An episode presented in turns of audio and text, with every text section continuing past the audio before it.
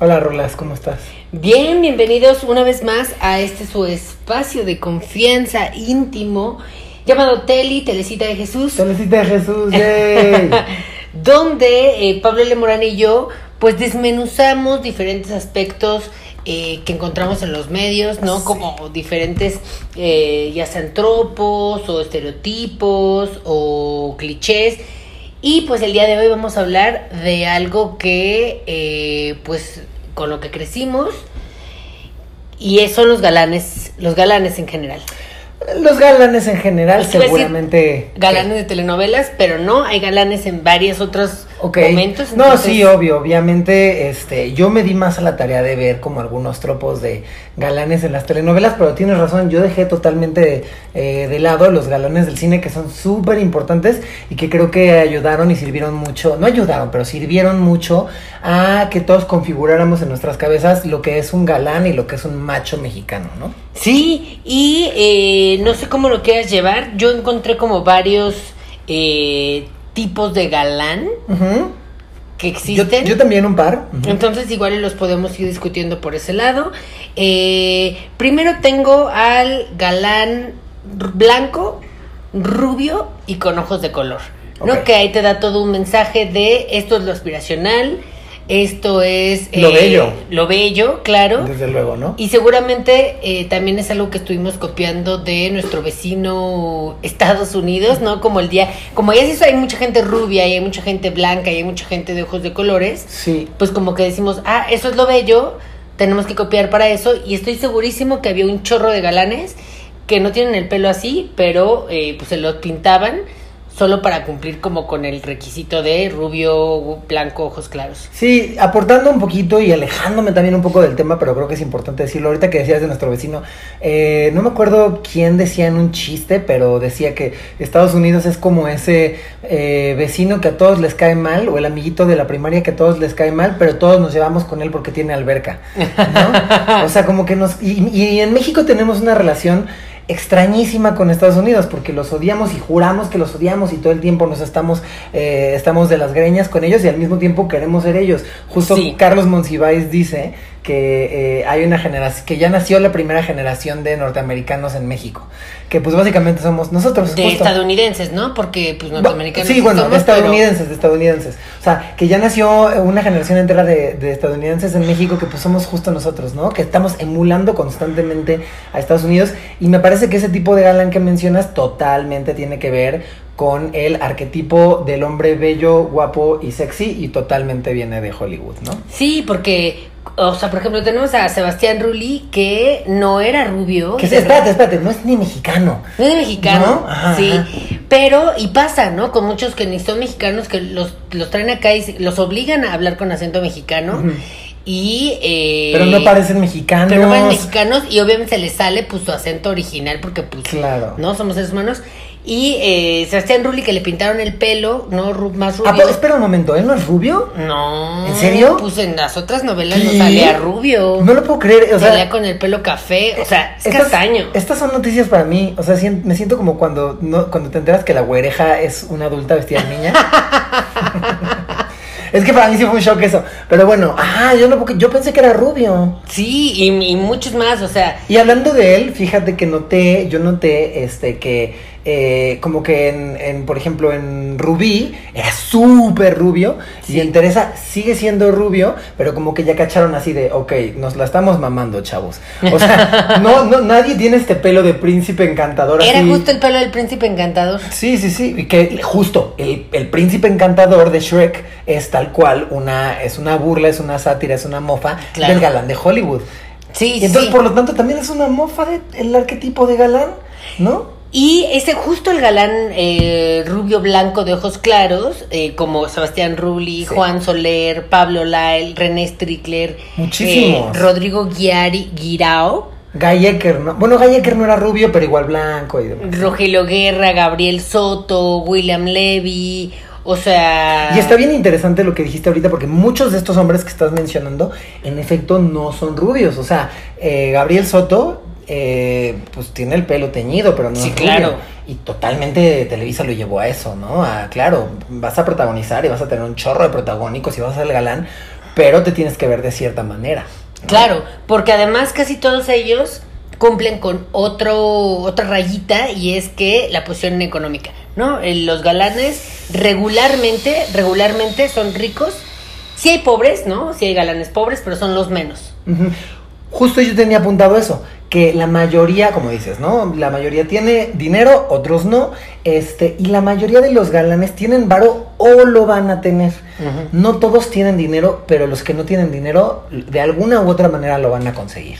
Sí. Porque eso es lo, porque, porque como hombre, y también cuando hablamos de galanes tenemos que hablar de masculinidades, como hombre algo que define en este, en este, en esta sociedad patriarcal y este capitalista, algo que define mucho a los hombres y que hace sentir a los hombres ser hombres, es cuánto ganan. A muchos Claro. hombres, muchos hombres se sienten definidos por cuánto varo hacen. Hay otro tipo de cosas, ¿no? Como cuánto beben, cu- cuántas mujeres tienen, eso es importantísimo. Cuántas mujeres tienen, Sí. cu- con cuántas mujeres han cogido. Por eso está tan penalizado que las mujeres en las telenovelas tengan una vida sexual eh, despierta y fluida. Plena, claro. Pero los hombres sí. Los galanes constantemente ya han tenido experiencias Varias, sexuales. claro, claro, ¿no? claro. Y de hecho, pues sí, es como un poco fortalecer su masculinidad, ¿no? Como el de, ay, sí, a ver cuántas mujeres. Porque casi todos los galanes de telenovela tienen otra, otra chica que está enamorada de ellos, que regularmente es la villana u otra. Y pues es la, eh, como la enemiga de la protagonista. Y, no, y no es tan grave que él se las parche a ellas.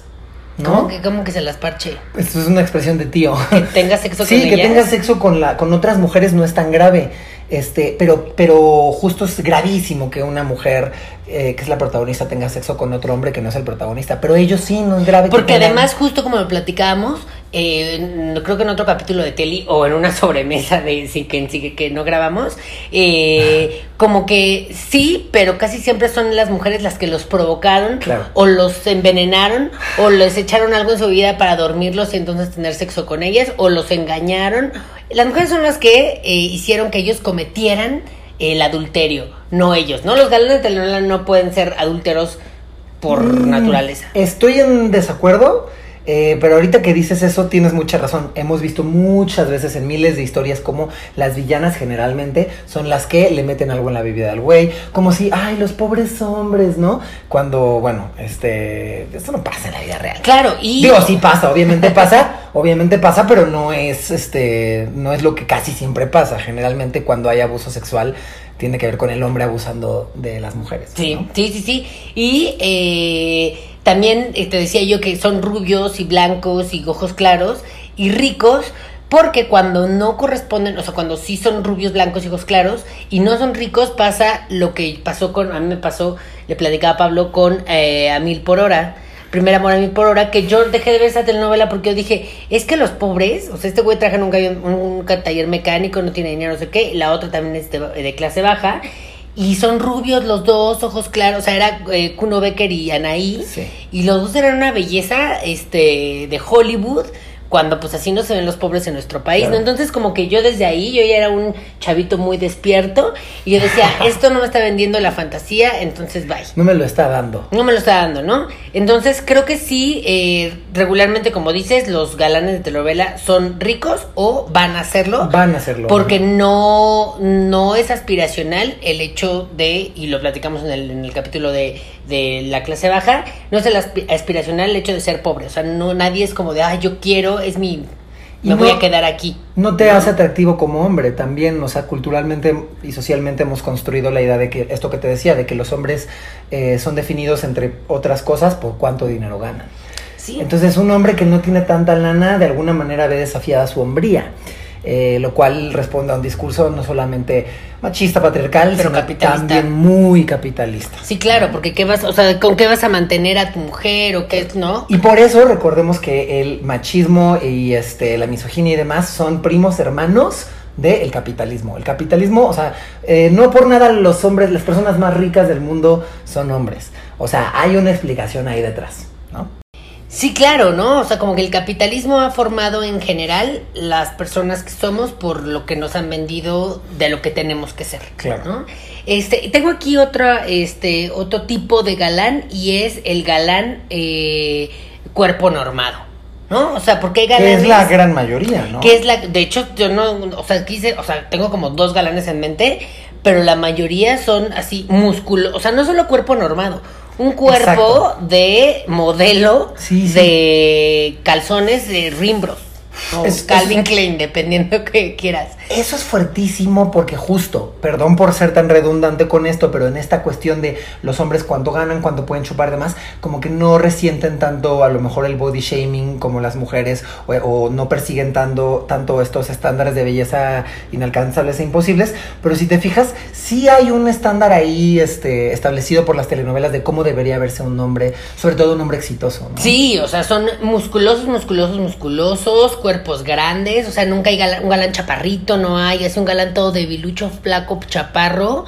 O sea, un galán como yo, y es algo que te platicaba, bueno, ya siendo muy acá, este... Personales. Personales, pero yo, eh, justo yo quería ser actor y en algún punto de cuando yo estaba estudiando eso, me di cuenta que yo no iba a poder ser actor. O sea, yo decía, es que de todos los actores, y si sí, mi rango actoral va a estar súper limitado. O sea, yo decía, nunca voy a ser el galán de telenovela. No, claro. Eso me quedaba muy claro, como yo nunca voy a pasar. Y sí, o sea, si los ves como de dos Por, metros, por ¿no? muchas razones. Y por muchas razones, por todas las que dicen aquí, o sea, no soy blanco, bueno, ahorita vamos a hacer, ¿no? Pero justo los cuerpos este normados de todas las de todos los galanes como Fernando Colunga, ¿no? Pertenece a ese del mamadísimo. Claro. Este, porque sí es moreno, pero obviamente es mamado y, ¿no? Este Sergio Bazañez. Es, es lo que te iba a decir, como que también la figura del galán ha mutado, pero no demasiado. No. O sea, esto del cuerpo normado eh, ha permanecido. Ahora que decías esto del galán flaquito, no sé si te acuerdas que en eh, Lola era hace una vez. Sí. Si no mal recuerdo, bueno, el galán obviamente era Aaron Díaz, que de entrada, claro, papacito, dios del Olimpo. Y tenía también a Luis Gerardo Méndez, que mira, mucho. Ah, pues, eh, oye, semillero de talentos y de Hollywood, ¿eh? Eh, Lola era hace una vez. Ustedes estaban riendo de Lola era hace una vez y ahorita Eiza, Baby Driver y mi Luis Gerardo en Charlie's Angels, ¿eh? Sí, Pero- y en Hombres al Agua. Y hombres al agua, de esas mamadas. Pero bueno, Luis Gerardo Méndez, no sé si recuerdas, era como el medio pretendiente ahí. De Lola, sí. Y pero también él, que en ese momento no se veía como se ve ahora, y también es algo que eh, Hollywood le ha hecho o lo ha transformado de cierta manera. En ese momento Luis Gerardo, que no estaba tan mamadillo como ahora, que tampoco es que esté mamadísimo, pero bueno, ya tiene un cuerpecito más hechito. En ese momento él sí era el flaquito, no, no, no. Claro. Pero como dices, él no era el galán principal. Obviamente no tenía ni chance. Con quien se iba a quedar al final eh, era con, con Aaron Díaz. Y los obligan, o sea, sí los obligan, y no solo creo que sea una cosa de México, ¿eh? yo creo que hasta, o sea, Hollywood sí obliga a sus galanes eh, principales de pónganse mamados y pónganse a hacer ejercicio y queremos aquí vender, que, que haya mucha, porque eso es mucho de galán en telenovela, Sí. que haya muchas escenas en las que se quita la ropa, que se quita la playera, que se le ve ahí sus pectorales, su sus, sus six pack, este se le dan sus músculos, que sea un güey que está, que, que, piensas que te va a proteger, Claro, claro. ¿no? Que creas como que si yo estoy a salvo con Sí. este hombre, este, no me pasa nada, como si además la fuerza lo fuera todo, ¿no? Porque pues obviamente estás mamado, pero eso es fuerza. Claro. Igual y un hombre inteligente te podría proteger mejor, ¿no? Bueno, sí, eh, pero yo creo que totalmente diste en el clavo con esto del cuerpo. El cuerpo no es de a gratis, claro, tiene que eh, responder eh, a los estándares de belleza también,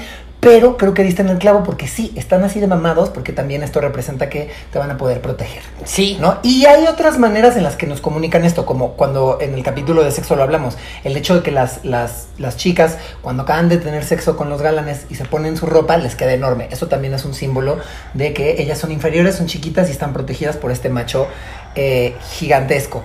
Em, Que también estaba viendo yo como justo en muchos eh, feeds de mi Instagram, de cómo muchas mujeres pues también les gustan hombres más chiquitos que ellas, pero solo porque el Isa. mundo nos ha... Ajá, no, más chiquitos no solo de edad, Ah, sino eh, chiquitos, eh, sí. chaparritos, flaquitos. Flaquitos, sí. Y que solo porque no se nos ha impuesto la figura del hombre tiene que ser más alto que tú y más mamado que tú y etcétera, eh, pues la gente como que ya dice, ah, claro, este no puede, o sea, las mujeres dicen, este no puede ser mi novio porque es chaparrito y no me gustan los chaparritos, o no me gustan eh, flaquitos. ¿no? Eso es algo que totalmente hemos aprendido eh, de los medios, este, pero sí, creo que Hollywood, como dices, este, definitivamente tiene mucho que ver ahí.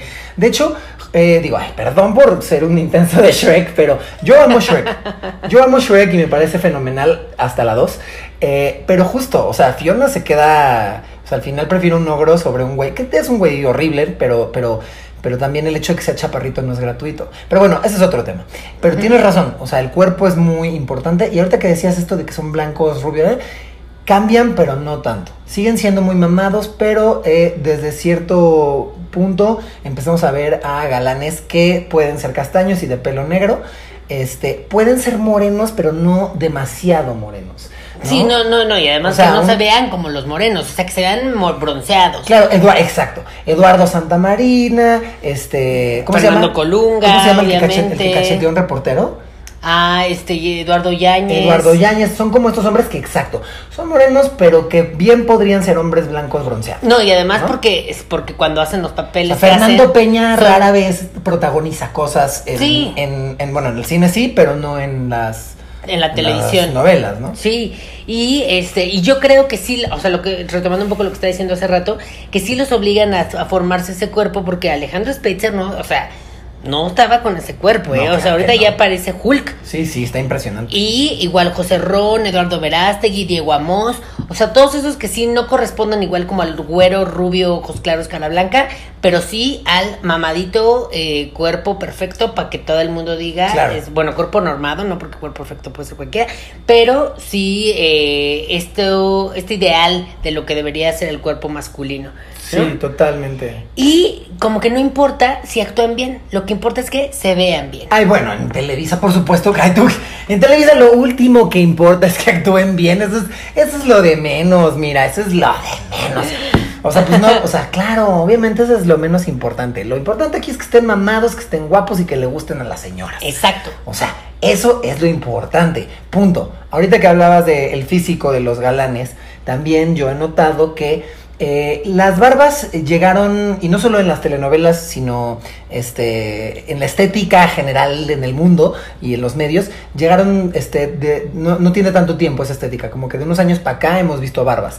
No siempre, porque según yo la barba muchas veces, eh, en muchos años fue considerada como algo de suciedad. Pero lo que sí vi mucho, no todos, pero hay muchos, muchos, muchos galanes de telenovelas, sobre todo, que tienen el pechito, Pelo en pecho. pechito peludo. ¿Por qué? Porque eso, eh, bueno, a ver, para ser un hombre, para ser considerado un hombre tienes que alejarte de lo femenino, ¿no? O sea, no ser Sí. nada femin- afeminado. Y dos, alejarte de la niñez. Eh, para ser considerado un hombre y que tu hombría este, Se note. se note y demás, tienes que estar alejado de ser un niño.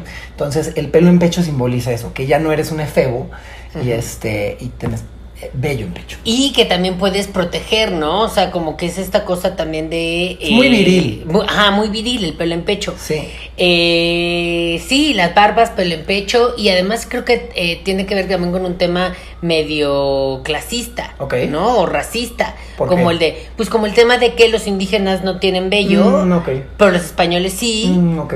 Y eh, pues obviamente lo bello es como que tengamos bello, o sea, bello en pecho y Bueno, lo este, bello barba y es un discurso racista porque lo bello siempre es, eh, o nos lo han vendido como que es lo No, blanco. es lo que nos-.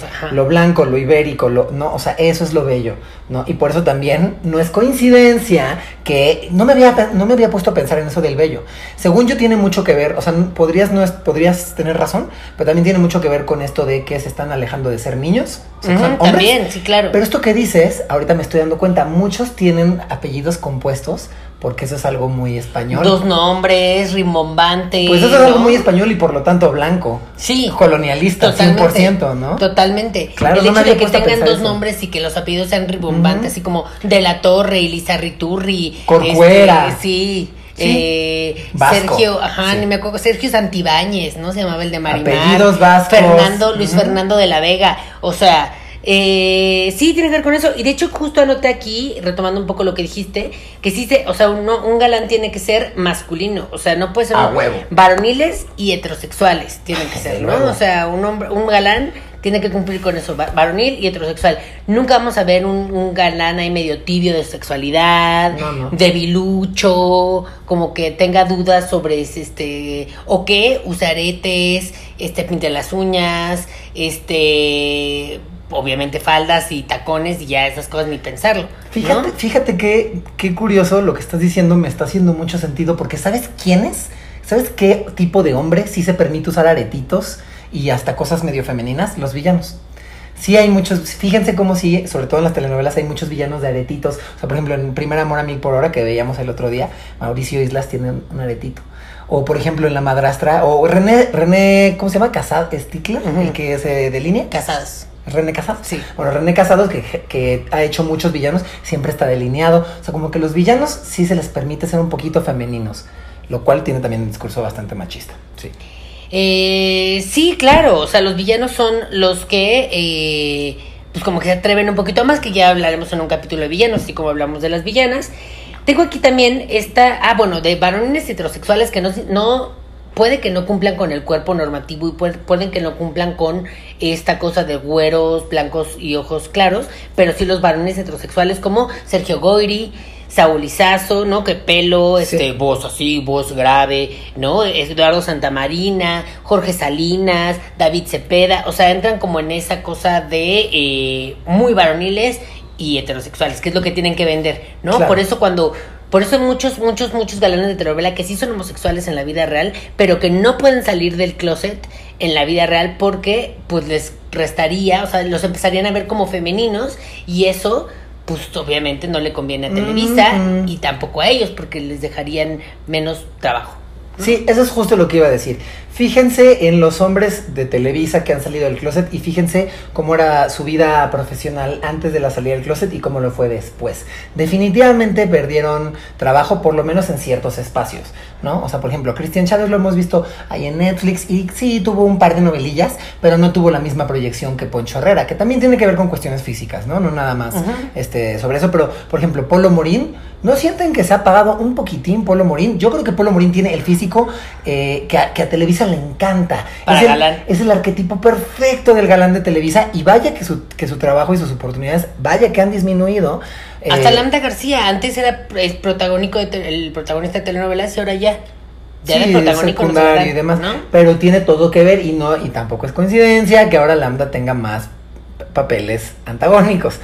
Pero bueno, eh, solamente quería recuperar una idea de esto que decías de que el cuerpo normado este, permeó de Estados Unidos acá. Sí estoy de acuerdo, nada más que siendo que en Hollywood, que no son nada tontos, este, y en Televisa tampoco, pero en Televisa ellos tienen como una miopía y como que se tardan en agarrar la onda. Siempre llegan tarde. Yo siento que Televisa siempre llega tarde. En Hollywood sí está cambiando eso. Los galanes sí están empezando a tener cuerpos no normativos. Claro. O sea, Seth Rogen, aunque sea en comedia, pero Seth Rogen está empezando ya a tener más protagónicos. Este, no sé, el esposo, ¿cómo se llama el ex esposo ahora de Amy? No, coño, de Anna Faris. Eh, Ajá, no bueno, ese güey, es. ese güey igual, este, digo, se puso mamadillo, pero antes este, tenía su pancita y demás y era galán. O sea, en Hollywood creo que sí están empezando a agarrar la onda y se están dando cuenta de que, este, no sé, Sí, de que es- es- no todos los gal, no todos los guapos. que los hombres no se ven así en la vida real. Sí, hay una porción diminuta de gente que se ve así, pero no todos. Y Televisa, como siempre, creo que llega como tarde y sigue en este rollo de tener este gente con sus six packs y mamadísimos. Y, un, y unos chichos. Están bien chichones todos los galanes. Sí. No, también tetones. No, operadísimos. De obvio. Este, y justo hay un hay una telenovela que me gustó mucho, se llama Barrera de Amor. Que es del señor de la última, la última telenovela que hizo el señor telenovela Ernesto Alonso, perdón, amo- Casa de las Campanas. Amo, amo un chingo, amo un chingo que, que, tu, que tu apodo sea señor telenovela. Güey, qué, qué orgullo. ¡Qué fantasía! mamaría, No, qué asco, pero qué fantasía. A mí me mamaría ser el señor telenovela. Qué asco. El caso es que ahí hay un actor que se llama Sergio Reynoso. Sí. Vamos a ponerle aquí Sergio Reynoso para que usted vea cómo es Sergio Reynoso y definitivamente no tiene ni un cuerpo normativo, ni un ni, ni es blanco, ni es güero, ni y era el galán de esa telenovela. Y a mí me parecía súper transgresor. Yo decía, claro, güey, de, esa, de ese tipo de personas se enamoran las chicas de pueblo, porque es un de una chica de pueblo. Que pues es un señor, ni siquiera es ni, ni es ni es rico, tampoco es pobre, nomás es muy trabajador, Claro. ¿no? Porque pues obviamente un galán en telenovela tiene que ser pues muy trabajador, honrado, honesto, o sea, como que cumplir ciertos principios. Ve- O sea, hay sus excepciones, ¿no? Que Claro. la que, las que vamos a hablar. Sí, yo, yo justo tengo aquí un tropo del que me gustaría hablar, pero antes creo que otro galán que creo que pudo haber sido transgresor en su momento. Sí, tenía esta cosa de que era muy guapo, muy velludo, muy masculino, muy viril, pero creo que no tenía ese cuerpo de mamadísimo y tenía esta pancita, eh, mirada de mujer, eh. Ari Telch. Ari Telch me parece que era un güey este, que tenía un cuerpo más normalito. ¿no? Pero es que justo en Mirada de Mujer se rompía con estos paradigmas como el de la protagonista es joven, guapa, Claro. no sé No, qué. es que ahí por, por eso Epigmenio Ibarra es quien es y por eso Epigmenio Ibarra me parece que sí ha hallado eh, un par de hilitos negros eh, de las En la de- televisión. en la televisión y en las telenovelas. O sea, para mí Epigmenio Ibarra es de las primeras personas en hacer no- telenovelas de una manera bien distinta y hablando Claro. de unos temas de los que nunca se habían hablado. O sea, Mirada de Mujer es, es importantísima en la historia de las novelas. Y bueno, pues no es ningún estúpido. Epigmenio es un hombre muy inteligente y, y pues sí. Claro, aunque al final del día, pues también este personaje de Ari Telch, pues era el güey que le entregaba eh, protección, juventud, o sea, como que tenía todo lo que para una mujer podía ser deseable. Claro, claro. ¿No? Una mujer de 50 años. Porque si la protagonista hubiera sido una chavita de 22, quién sabe qué tan deseable podría ser un hombre como Ari Telch, ¿no? Un treintón ahí como... Claro, bueno, pero Plutarco Asa era un superligón que, bueno, yo creo, a, a mí, a mí, a mí, Pablo, personalmente, me parece que Plutarco Asa es muy sexy, pero no me parece que es el arquetipo del hombre guapo ni del hombre sexy, este, eh, por definición. O sea, tampoco era el güey mamadísimo, ¿sabes? Claro, sí, sí, sí, estoy de acuerdo. Pero los que sí se salen de esta, a lo mejor es el tropo que tú quieres hablar, es de los galanes que sí, que no son el bueno. Eh, yo quería hablar justo lo que yo llamé el tropo de el rufián que cambia. Ajá, ¿no? claro. Sí, está el rufián, que al principio es un rufián, y eh, el amor, generalmente, eh, que tiene que ver con ah, entrar en contacto con esta mujer pobre que me demuestra que ah, soy es igual que yo, y bla. O sea, como que el amor de alguna manera los transforma, cosa que en la vida real no sucede jamás, pero en las telenovelas el amor transforma a los hombres. es como de, ah, fui a terapia. Sí, este, eh, los hombres cambian cuando van a terapia, no cuando conocen a Talía en un semáforo. O sea, de verdad, vayan a terapia. Este, pero sí, el rufián que cambia. Por ejemplo, yo tengo aquí a Don Fernando, que bueno, es eh, Don Fernando viene de Don Armando de la de Betty la Fea. Don Ajá. Fernando es la versión mexicana eh, De la Más Más Bella. Bella. Que bueno, ambos personajes son unos rufianes que se aprovechan de Betty o Letty, dependiendo del Ajá. caso. Y el amor los cambia y se dan cuenta que Betty o Letty, este, dependiendo del caso, aunque son muy feas, son seres humanos. Entonces cambian y dejan de ser una mierda. Sergio de Marimar, definitivamente, es el rufián que cambia, es un güey que es súper violento. Este. Y que además se casó con Marimar solo por chingar a la familia. Y, o Juan Ca- bueno, aquí también tenía. O sea, y este, así, eso, así hay muchos galanes Jorge de las Luis, telenovelas. Jorge Luis de María Mercedes, interpretado por Arturo Peniche. Claro. Ese güey igual, se casó en un rollo de... de Para chingar a la, a la hermanastra. Sí, sí, sí, para chingar. Y el amor lo transforma y se da cuenta que eh, la- eh, no es el único que existe en el mundo y los demás son seres humanos también. Eh, Juan Carlos de Por ella soy Eva, ese güey este, es un rufián, se viste de mujer, entiende un poco más a las mujeres y el amor Entonces ya se lo- vuelve bueno. Y entonces se vuelve bueno. Entonces está también el tropo del, del hijo de puta que se vuelve bueno. De hecho, sí, y justo aquí tenía yo a Sergio Bazáñez, que me parece. Sergio Bazáñez en una telenovela que se llamaba Cuando seas mía, que es la versión mexicana de Café con aroma de mujer, que tuvo muchísimo éxito. Sergio Bazáñez, eh, homosexual, no sé si es abiertamente homosexual, según yo sí. O bueno, hay sospechas. Mucha gente habla de ello, eh, a mí nunca me lo he encontrado en rico. Bueno, yo supe que le tiró el pedo a un amigo nuestro, entonces. Ah, bueno, eso, eso creo que es un poco... eh, Eso yo creo que es bastante gay, ¿no? Pero Hasta bueno. donde sé. Bueno, Sergio Bastañez Yo en esta pruebas. telenovela, o sea, tiene que ver porque eh, sí siento que fue protagonista de un chorro de telenovelas y eh, pues como que nunca salió del closet por ese pedo, como el de me van a quitar los papeles. Pero bueno, la cosa es que él, su personaje de Cuando seas mía, era un güey alcohólico, Ujú. súper parrandero, mujeriego y dos cosas muy importantes. No era bueno en lo que, a lo que se dedicaba y padecía de disfunción eréctil, lo cual a mí me parecía Wow. así como qué fuerte No, que claro, el claro. protagonista de una telenovela sea todo Sí, eso, sí, sí, sí. ¿no? O sea, que sea un güey como que en los negocios de la familia era pésimo, solo que quería estar en el, era en el campo, entonces a él le gustaba estar cultivando café, aunque pues en los negocios que él se necesitaba pues era pésimo, ¿no? Órale. Este, y lo de disfunción eréctil, eh, me, o sea, no me gustaba, ¿verdad? Pero que era como el tema de moda, No, así como para que los hombres también sean conscientes del tomen Viagra. Pero tenía una cosa horrible que era como, es que solo se me para cuando estoy con, o sea, cuando estaba con la protagonista que era Ah. Silvia Navarro. Ay, Solo cuando estoy contigo. Pero eso me parece que es muy, muy importante porque siento que el protagónico de galán de novelas es un ser, un ser sexual que cumple con el cometido. O sea, él jamás va a tener problemas de erección, de que no, no rechace a esta mujer porque no me gusta. Es que están construidos, este, al- o sea, como alrededor de la masculinidad. Sí. ¿no? Y de lo que se espera de un epítome, hombre. claro. Claro, claro, un güey, el- ex- exacto, el epítome de la masculinidad. Por eso yo quería hablar también del tropo del macho violento. Ok. Y el macho violento lo vemos, ahí sí podemos este, regresar hasta el cine y a la época de oro. Justo creo que el macho violento por excelencia es este. Pedro Infante, Pedro Infante. Jorge Jorge, Negrete. Negrete. Saludos a Paulina Rubio. eh, pero Sí, sí, todos los galanes del cine de oro mexicano. son muy violentos. son muy violentos desde cómo agarran a las mujeres, cómo, este, ¿te acuerdas que en los tres García? Las- pistolas. Claro, en los tres García, el güey como más peligroso es el que jala la morra, este, y la besa a la fuerza, y luego destapa una botella, lo hace así, jala, besa, destapa la botella, le da un tragote y ¡ah! y empieza a, o sea, es como, Ajá. ¡ey, tranquilo, mi hermano! Tranquilo, o sea, easy there, cowboy, ¿no? Sí, claro. Este. Y en ese, en ese tropo del macho violento, pues este, en las telenovelas se replicó muchísimas veces, ¿no? Héctor en, en Rubí, en, tanto en la nueva como en la vieja como en la nueva es un- Vaya que es violento. Vaya que es violento y vaya que es un sociópata. Este. wow. Sí se pone muy locochón. Arturo en Teresa, que no sé si recuerdas que yo te, yo te decía esta observación que Teresa se debía haber llamado la sangoloteada. A esa pobre mujer, ¿cómo la sangolotean? Eso se llama. Este, Mala sí, dirección de- se llama violencia de género. Todo el tiempo Arturo en Teresa se la pasa sangoloteándolas. Dime la verdad, Teresa. Pero de verdad, del capítulo 1 al final la sangolotea. Lo cual es muy raro como que digas, ah, sí, este violento de repente se vuelve, o sea, se reivindica porque supongo que llega un punto en el que ya no son violentos. O al final ellas aceptan su violencia y deciden Sí, vivir es con eso. eso. Porque nunca los vemos así de que no me deconstruí. Tomé un curso de- Tomé un curso, fui al psicólogo. No, solamente le dijeron como, te amo, vamos a besarnos en esta iglesia.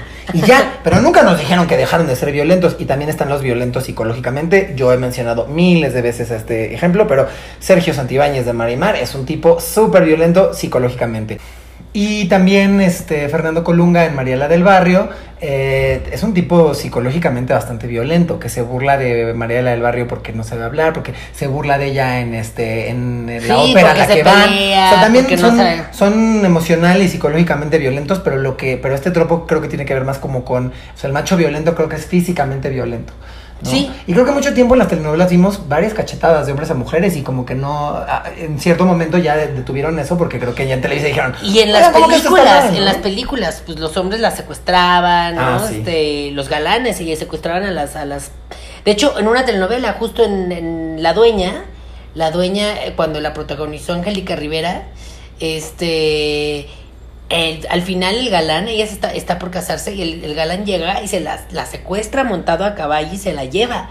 Y así acaba, No hay qué como- felices. O sea, son todos los símbolos de la masculinidad de que él a caballo es más imponente porque tiene más altura y seguro está como Sí. medio mamado y peludo. O sea, wow. Todo ese tipo de cosas definitivamente han hecho no solamente que los hombres en la vida real se comporten de ciertas maneras, sino también que las mujeres crean que es normal que los hombres te celen, que los hombres te agiten, que, los hombres te golpeen, te golpeen, te secuestren. que te hablen feo, que te digan que eres una estúpida. O sea, que, ajá, sí. Y. eh, porque las telenovelas hay dos- son Hay dos, co- sí, perdón. mayormente consumidas por mujeres. Hay dos cosas también aquí que tengo eh, de tropos. eh, el, el, el daddy, o no sé cómo llamarle, como el este galán daddy. ¿El DILF?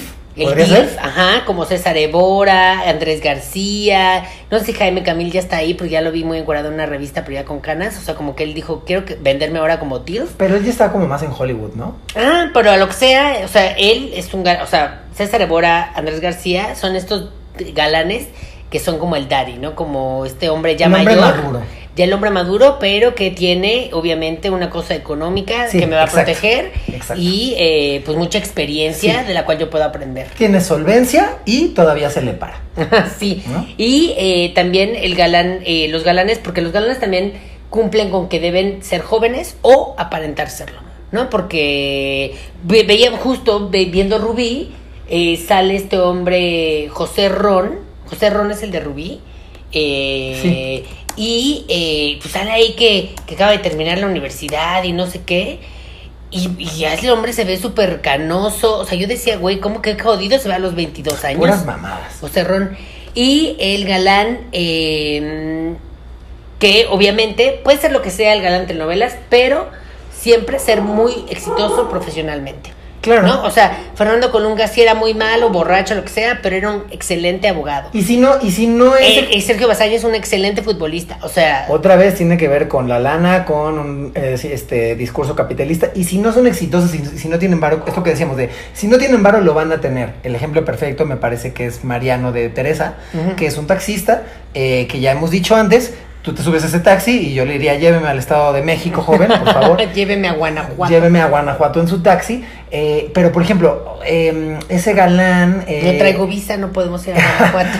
es, es taxista, pero eh, se vuelve todavía más deseable. O sea, desde el principio es como muy honesto y la chingada y todas esas mamadas, pero eh, se vuelve un Doctor, me- ¿no? doctor y eh, adquiere lana. Igual que en Rubí pasa con Alejandro, ¿no? Que es un Ajá. tipo que eh, no, No le va tan bien, lana. eh, empieza a tener lana y ya es más deseable y ya eh, lo podemos ver más como un hombre.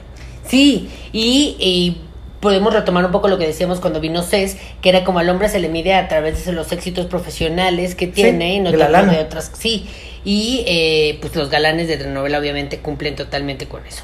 Creo que son todos los que tengo yo por aquí. No sé si tú tengas. No, yo, yo, yo también, yo también. Entonces, ¿a qué, hacia dónde van los, los galanes? Pues sí, yo creo que la gente, o sea, las televisoras van a abrir un poco más sus posibilidades, pero pues a ver qué pasa, ¿no? Este, muchísimas gracias por el capítulo de hoy. No, gracias a ti, Rulas. Nos vemos en el próximo Telly. Chao. Bye.